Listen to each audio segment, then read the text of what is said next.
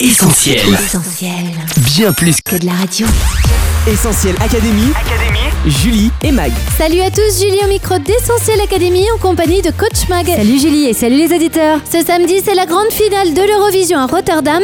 Avec près de 200 millions de téléspectateurs, le concours reste aujourd'hui la plus grande compétition musicale du monde. Oui, chaud déjanté, tenue pailletée, polémique sur fond de géopolitique, ringard ou pas, l'Eurovision trouve encore ses fans. Alors on décrypte avec vous les raisons du succès de ce concours musical pas comme les autres. C'est parti. Regardez-vous l'Eurovision et pourquoi On vous a posé la question, on écoute vos réponses. Essentiel Académie. Julie et Mag. Alors sûrement pas, non. Oui, j'aime pas voir m'occuper, je m'occupe de regarder la télé, c'est tout. Hein. Eh bien, j'étais même pas au courant, mais peut-être 5-10 minutes au début, euh, si l'envie me prend. Bah, c'est la diversité que ça représente, voilà, parce que ça atteint énormément de monde finalement.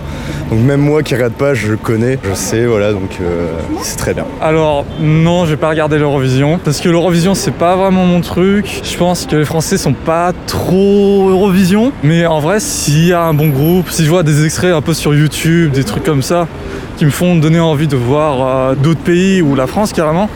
Ouais, je pense que je regarderai l'Eurovision. Ça m'intéresse pas et puis je suis plus euh, depuis plusieurs années. Je pense qu'il faudrait déjà remettre euh, ce qui ressemble le plus au pays, quelque chose qui se rapprocherait au maximum du pays, de la musique du pays, euh, des traditions. Les chansons elles ressemblent à rien. Quand on voit les gagnants, on se demande pourquoi c'est là. Je vais pas regarder parce que c'est jamais mes préférés qui gagnent. Merci à tous pour vos réponses. À en croire ce micro-trottoir, entre les Français et l'Eurovision, c'est pas l'amour fou. Une réaction, Mag Eh bien, on va dire Julie que comme on n'a pas gagné depuis L'Oiseau et l'Enfant de Marie-Myriam en 1977, ça aide pas trop. Espérons que Barbara Pravi, notre représentante cette année, lui succédera enfin. En tout cas, ça n'enlève rien au succès planétaire de l'Eurovision, alias le plus grand concours de chant au monde. Et oui, Julie, l'Eurovision rassemble chaque année environ 200 millions de téléspectateurs, c'est énorme. Et depuis plus de 60 ans, le succès ne se dément pas. Avec une quarantaine de pays participants et tout autant de chaînes retransmettant le show en prime time, l'Eurovision est au divertissement ce que les Jeux Olympiques sont au sport, un des programmes TV les plus suivis au monde. Car même au-delà du vieux continent, le concours a trouvé un succès inattendu. Diffusé en Australie depuis plusieurs dizaines d'années, il fonctionne si bien que le pays y participe tous les ans depuis 2015. L'Eurovision, c'est donc une sorte de grande fête à l'échelle européenne à laquelle les fans assistent en simultané pendant un live de 4 heures. Le concours a d'ailleurs su se réinventer en déclinant la compétition version junior et aussi en invitant des guest stars internationales comme Madonna ou Justin Timberlake. Bref, pour faire toujours plus grimper l'audience, l'Eurovision voit les choses en grand. D'ailleurs, le concept plaît tellement outre-Atlantique qu'il va bientôt aussi exporter.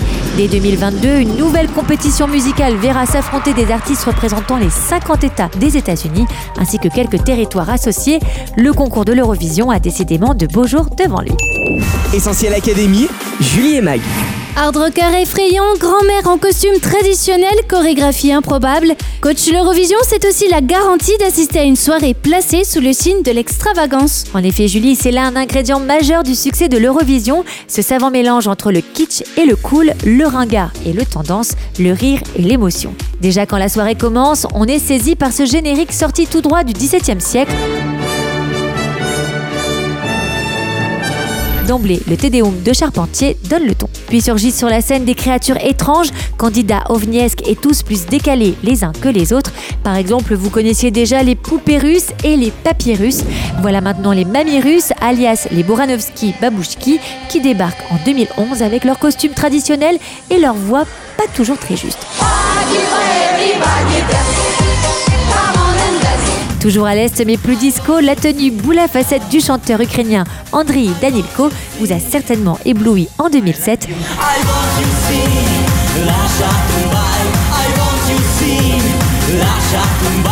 Tandis que la Roumanie nous offrait dix ans plus tard un délicieux mix de yodel, chant tyrolien très aigu, et de hip-hop.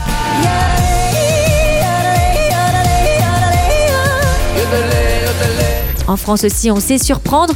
De Sébastien Tellier au Twin Twin, sans oublier les Fatal Picard qui ont su nous rappeler avec vérité en 2007 que le ridicule ne tuait pas. Paroles, chorés, couleurs, costumes, tout y était. Avant avant-dernier, fallait pas s'étonner.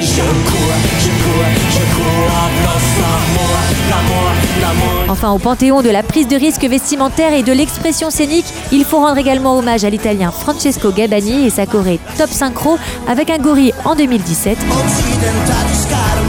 Au déguisement horrifique des métalleux finlandais de l'ordi en 2006. Sans oublier les costumes pingouins de Sophie et Magali en 1980. Alors c'est vrai, Mac, qu'on rigole bien à l'Eurovision, mais au-delà des clichés, les Jeux Olympiques de la chanson permettent aussi de révéler de vrais talents. Oui, si le look permet à certains candidats de se démarquer, voire parfois de gagner, il en faut davantage pour faire durer le succès. Parmi les talents révélés par l'Eurovision et qui ont su s'imposer par la suite dans le paysage musical, on pense évidemment au groupe suédois ABBA qui en 1974 remporte le trophée avec Waterloo. Un titre devenu culte et élu en 2005 meilleure chanson Eurovision de tous les temps. Céline Dion ne peut pas en dire autant avec Ne partez pas sans moi. Si la chanson rencontre un succès commercial modéré en 1988, elle permet tout de même à la chanteuse dans sa robe tutu de décrocher la victoire pour la Suisse et de lancer sa carrière internationale. Cette même année, une jeune chanteuse va elle aussi se faire un petit nom. À tout juste 18 ans, Lara Fabian termine au pied du podium avec le titre Croire. Côté français, l'Eurovision a révélé Patrick Fiori en 1993. Le chanteur en est encore à ses débuts. Malgré un costume 15 fois trop grand pour lui et un brushing incertain, il se classe quatrième du concours avec Mama Corsica.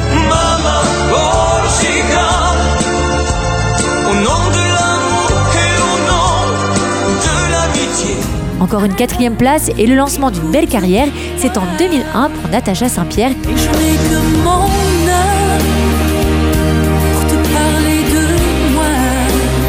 Et puis parmi les candidats des dernières éditions, Amir est sans doute le chanteur français à avoir probablement le mieux réussi l'après-Eurovision.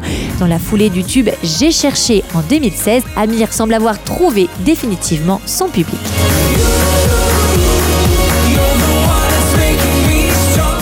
Essentiel Académie, Julie et Mag.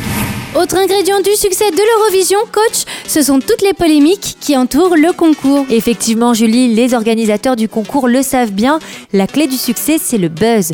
Provocations, controverses et polémiques sont donc chaque année au rendez-vous, anecdotiques souvent, mais parfois aussi plus sérieuses, à la limite de l'incident diplomatique. En 1969, par exemple, l'Autriche boycotte le concours organisé dans l'Espagne franquiste. En 2012, l'Arménie refuse de participer à l'édition qui se déroule en Azerbaïdjan. Elle s'est d'ailleurs à nouveau retirée cette année, toujours en raison du conflit dans le Haut-Karabakh. On se souvient également des banderoles aux couleurs palestiniennes brandies par le groupe islandais Atari en 2019, alors que l'Eurovision se tient à Tel Aviv et que le concours se veut apolitique. Pas de politique à l'Eurovision, c'est la règle, pas de politique à l'Eurovision. Et puis en 2016, c'est carrément la crise russo-ukrainienne qui s'invite à l'Eurovision. La chanteuse ukrainienne remporte la compétition avec une chanson qui évoque la déportation des Tatars de Crimée par Staline durant la Seconde Guerre mondiale, de quoi raviver les tensions entre Kiev et Moscou.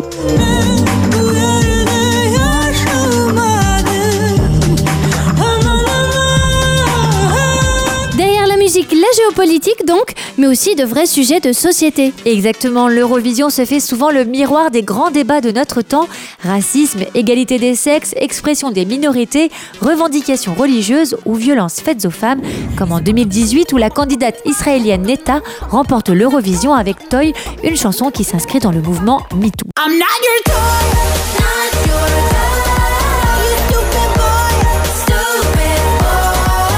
Malheureusement, à l'ère d'Internet et des réseaux sociaux, les esprits s'échauffent, les eurofans s'enflamment et le ton monte parfois. Cette année, grosse tension par exemple sur l'île de Chypre où la chanson El Diablo a mis le feu aux poudres chez les orthodoxes chypriotes. Côté français, on reste généralement plutôt consensuel. On chante les ravages de la guerre. Il ne me reste que des larmes. On donne tout pour la paix dans le monde. Je veux ma voix. Je veux mes mots. On se bat pour elle. Je me.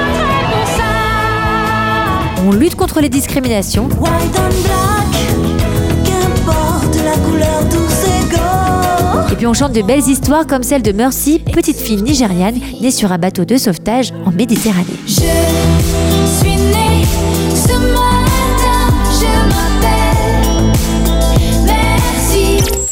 Mag, on vient de voir que certaines chansons de l'Eurovision peuvent porter un message politique ou certaines revendications. Est-ce que l'Eurovision laisse aussi la place à la foi? Eh bien comme dirait Barbara Pravi, Ne partez pas oui, ne partez pas car ce dont on va vous parler maintenant risque vraiment de vous surprendre. Tout d'abord un constat, Amen, Karma, Diable, Ange déchu, il y a cette année à Rotterdam pas moins de 5 chansons dont le titre évoque la spiritualité. Et on pourrait multiplier les exemples en regardant dans le rétroviseur de l'Eurovision.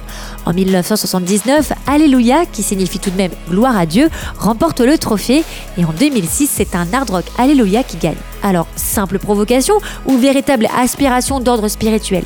Si pour certains il s'agit bien de se moquer de la foi chrétienne, pour d'autres, on peut déceler une sorte de quête existentielle dans laquelle on peut tous se retrouver. La chanson d'Amir en est une bonne illustration. J'ai cherché un sens à mon existence, j'y ai laissé mon innocence. Plus explicite encore, il y a ceux qui expriment leur foi et osent un message différent.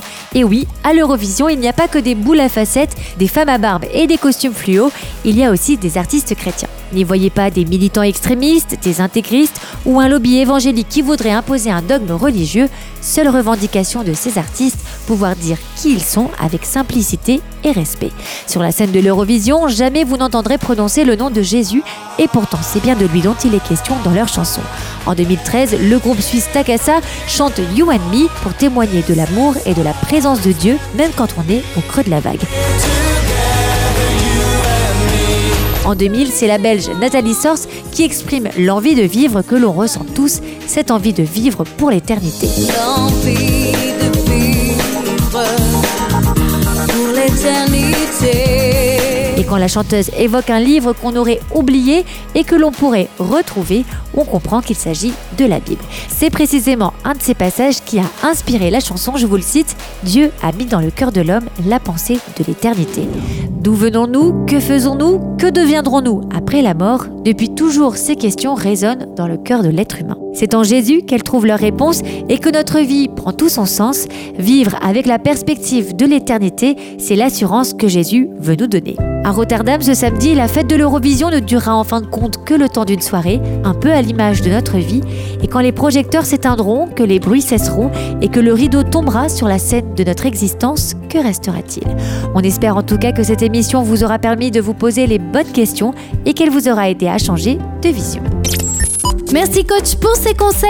Pour résumer la recette du succès de l'Eurovision, c'est un voir toujours plus grand, hashtag American Dream, 2. Proposer des artistes décalés extravagants, hashtag boule à facettes, 3. Révéler tout de même de vrais talents, hashtag Céline Dion, 4. Ne jamais oublier que derrière la musique se cache la géopolitique, hashtag faire le buzz, et enfin 5. Donner la parole à des artistes qui, s'ils n'ont pas atteint les hauteurs du classement, ont su briller par leur message plein d'espoir, hashtag l'envie de vivre. Essentiel Académie, Julie et Mag. Comme dirait Barbara, notre émission touche à sa fin. Merci à vous d'avoir été au rendez-vous. Vous pouvez réécouter cette émission en podcast. Il sera disponible dans quelques minutes sur essentielradio.com, Spotify, Deezer ou notre appli mobile. À très vite également sur les réseaux sociaux, Facebook, Twitter, Instagram, mais aussi YouTube.